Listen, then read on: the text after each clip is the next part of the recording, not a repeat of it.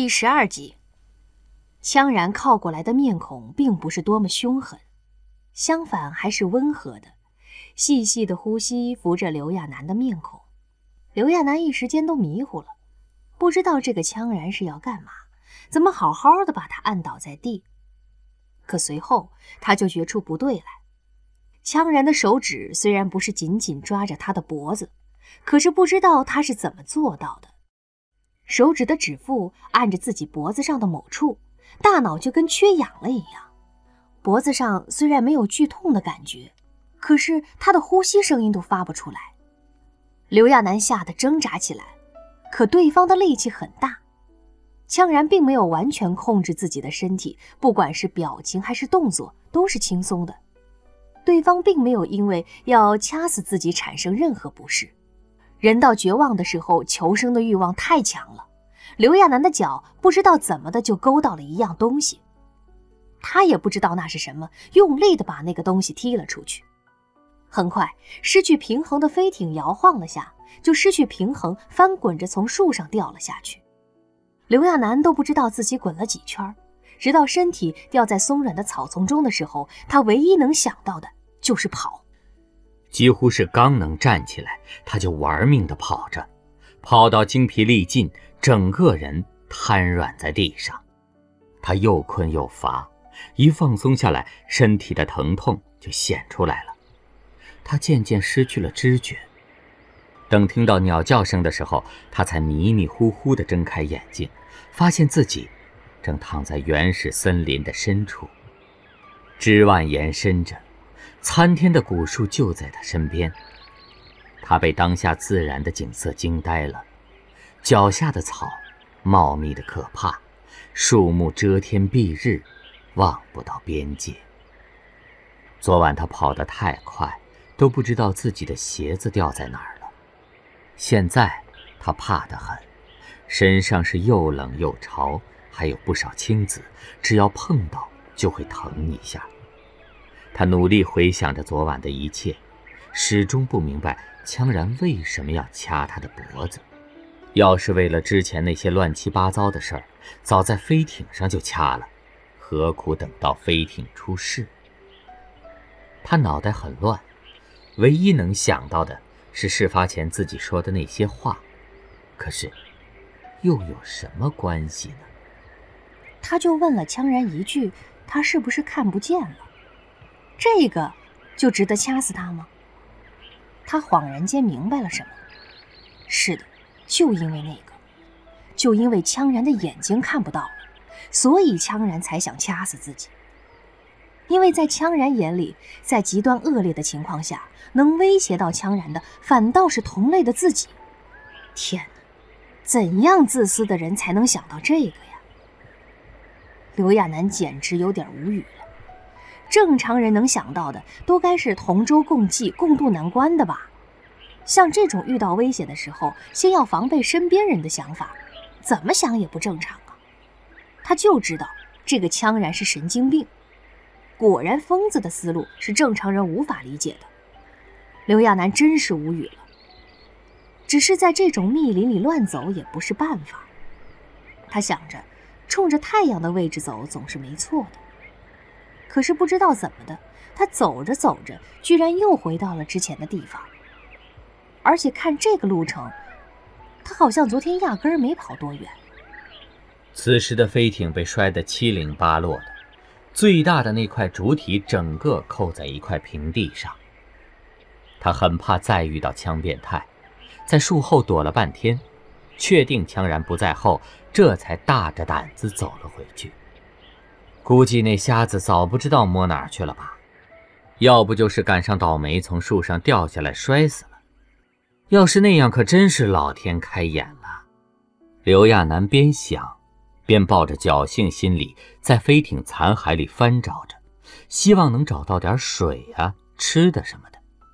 结果正找着呢，忽然就看到飞艇主体下有一个缝隙，那缝隙并不大。顶多能伸只手臂进去，他开始也没注意，可再翻东西的时候，忽然觉得不对劲儿了。刚才他往那缝隙看的时候，好像里面有东西。这么一想，他又趴在那儿瞅了瞅。这一瞅不要紧，等看清楚里面是什么后，他那个解气呀！该呀，真是天道有轮回，自己只是掉草丛里了，这个五行缺德的羌然，居然好死不死的被扣在这么个地方了。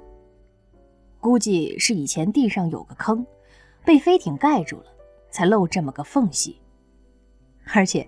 不知道怎么就那么倒霉，羌然就掉在这个坑里，还正好被这个飞艇给扣上了。这不是报应是什么？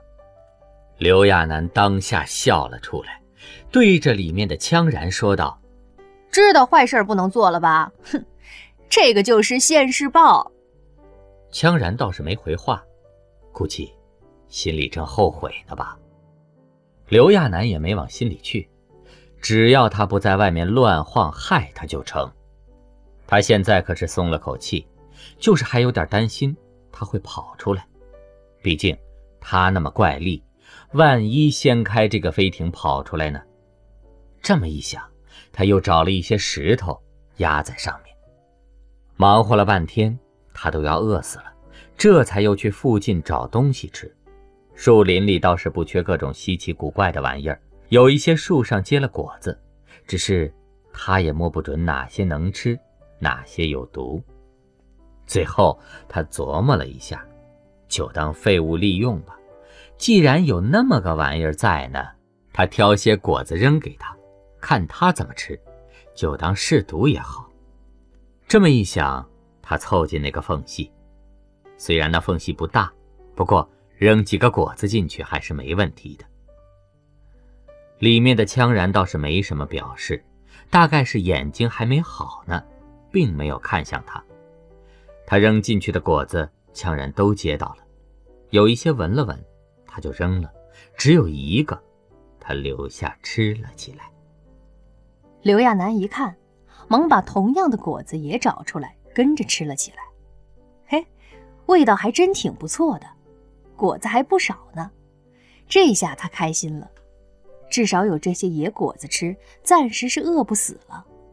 只是一想到自己差点被人掐死，心里总归是有些气愤。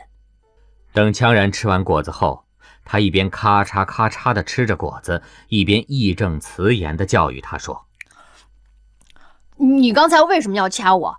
是觉得你眼睛看不到了，所以我有危险性吗？”一回忆起那些事，他都想翻白眼。不管他以前被人说的多么多么厉害，可能干出那事儿的人就不能叫个人。可你知道吗？我压根儿没想过加害任何人，也不知道你是怎么被教育出来的，或者你压根儿就是天生的人格败坏、道德沦丧。不过我不是你那样的人，如果我是你的话，我现在就该往你那里扔东西砸死你。可是我完全不那么想，因为我有人性。他离缝隙远，自以为安全呢，哪想正说到兴头上，忽然觉着手腕一紧，刘亚楠整个人都被一股大力拽到了缝隙边。他刚才说的太兴奋了，都没有留意到羌然不知什么时候把腰带解下来当鞭子使了。刘亚楠被拉扯着靠近了窄窄的缝隙，羌然的眼睛从下而上看着他。原本昏暗的眼眸，此时又恢复了以往的样子。明明大家都这么狼狈，可不明白为什么此时更该狼狈的他，没有一点落魄之感，而是淡淡的看着他，看着手腕上的腰带，再看着那个窄小的缝隙。刘亚楠都觉着自己的神经一跳一跳的，这是什么武力值啊？要不要这么变态呀？羌然的表情没什么太大的变化，只是冲刘亚楠手里的东西勾了勾手指。他很识趣儿的把手里的果子交了出去。羌然接过去倒是不客气，张嘴就咬了一口。那原本应该是很可恶的一个表情，甚至到了这个地步，刘亚楠都怀疑在这么近的距离下，羌然会伸出胳膊来掐死自己。可是羌然没有那么做。而是在吃到果子后浅浅的笑了下。这还是刘亚楠第一次见到他笑，刘亚楠都被他笑傻了，不明白他在笑什么。吃着果子的羌然，这次居然主动松开了手上的腰带。等束缚一被松开，刘亚楠就倒退了几步，跟躲避什么怪物似的躲开了那个缝隙。羌然随后却说了一句让他喷血的话：“你的屁股受伤了。”大姨妈。你什么时候不来，非要这个时候来？我不好客的，你不知道吗？刘亚楠真是要囧死了，脸腾一下就红透了，下意识的转过身，用力拉扯着上衣。就算上衣很宽大，可要挡住也不可能。他都不知道说什么好了，过了好半天才憋出一句：“不用你管。”可是既然那东西来了，他又不能真的不管。不然自己不舒服不说，也怕那么一直流一直流再出问题。这个地方什么也没有，纪念版卫生巾算是不用想了，他实在没什么可用的，也怕自己受了感染。最后，他想起飞艇内的那些垫子来。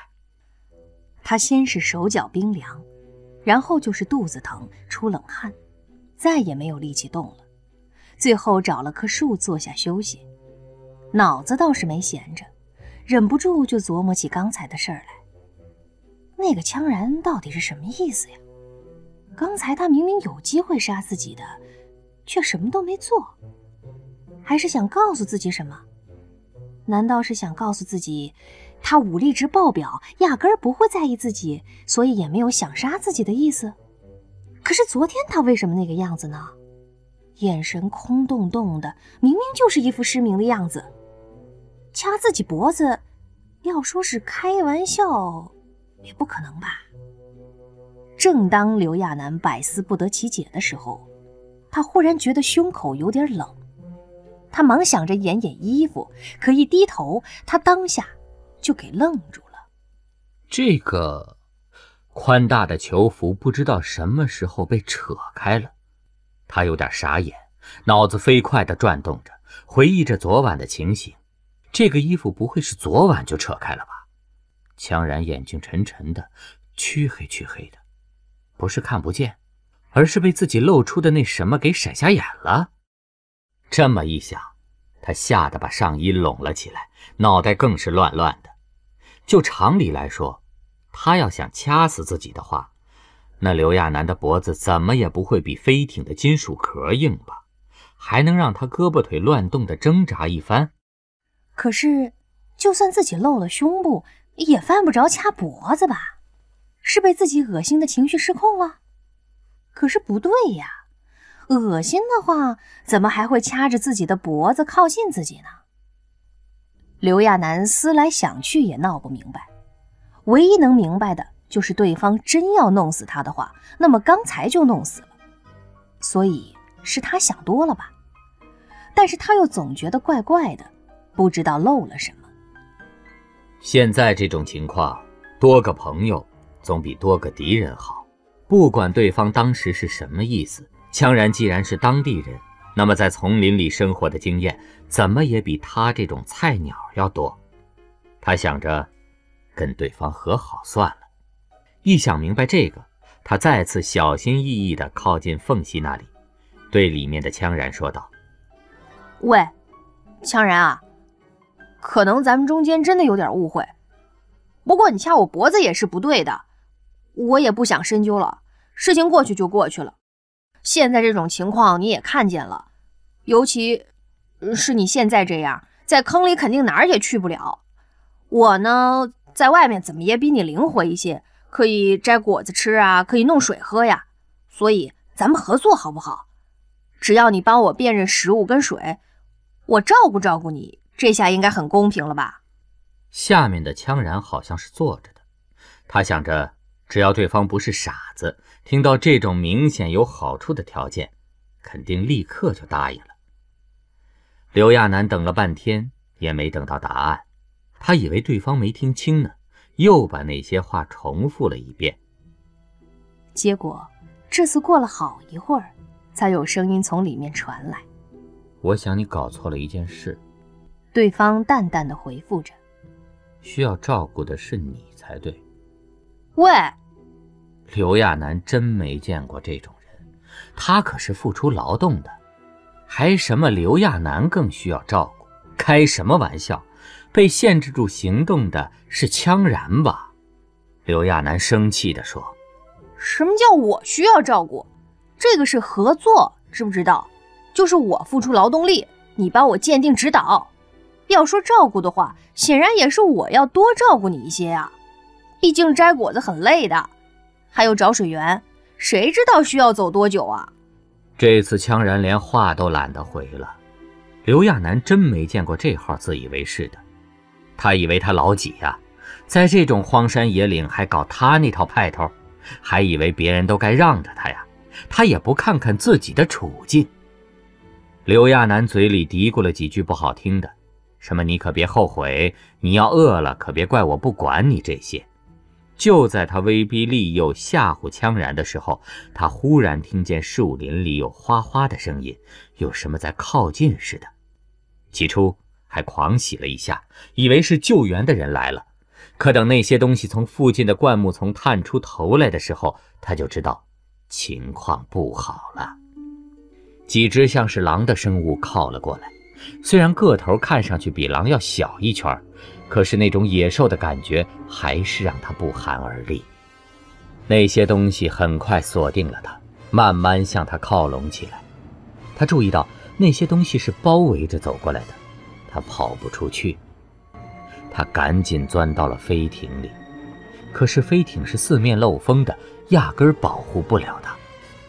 他都要急哭了，虽然知道飞艇里没有任何防身的东西，可还是疯了一样翻找着可以防身的武器。缝隙下的羌然忽然调侃他道：“要不要我照顾你一下？”这句话。倒是提醒了他，刘亚楠赶紧扑到缝隙那里，也不管是不是病急乱投医了，急着回道：“要要。”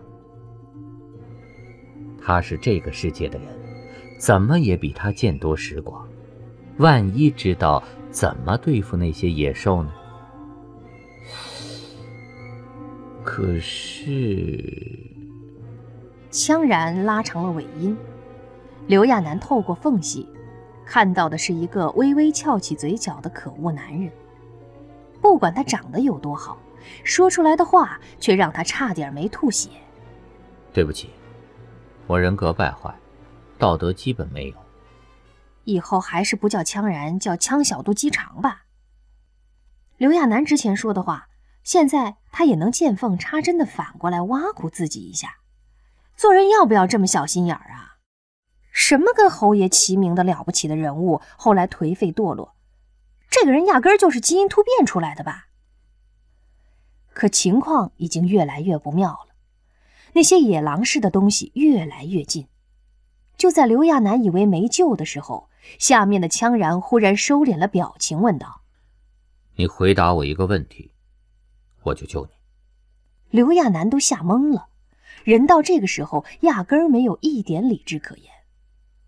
他紧紧抓着缝隙，都要把手指抓出血来。那些狼要是直接把他咬死还行，就怕吃他的时候他还有知觉。所以不管羌然问什么，估计他都会回答的。只是羌然的问题太让他意外了。你不是幸运者，为什么还对我有好感？这是拿测谎仪上的事儿问他呢。他还以为那时候他没有在听呢，现在看来，他不仅听了，还特意琢磨了一番。可是，该怎么回答羌然呢？适婚年龄的女人看到他这样的面孔，就算不喜欢也会忍不住害羞一下。毕竟那张脸，有点祸国殃民，是吧？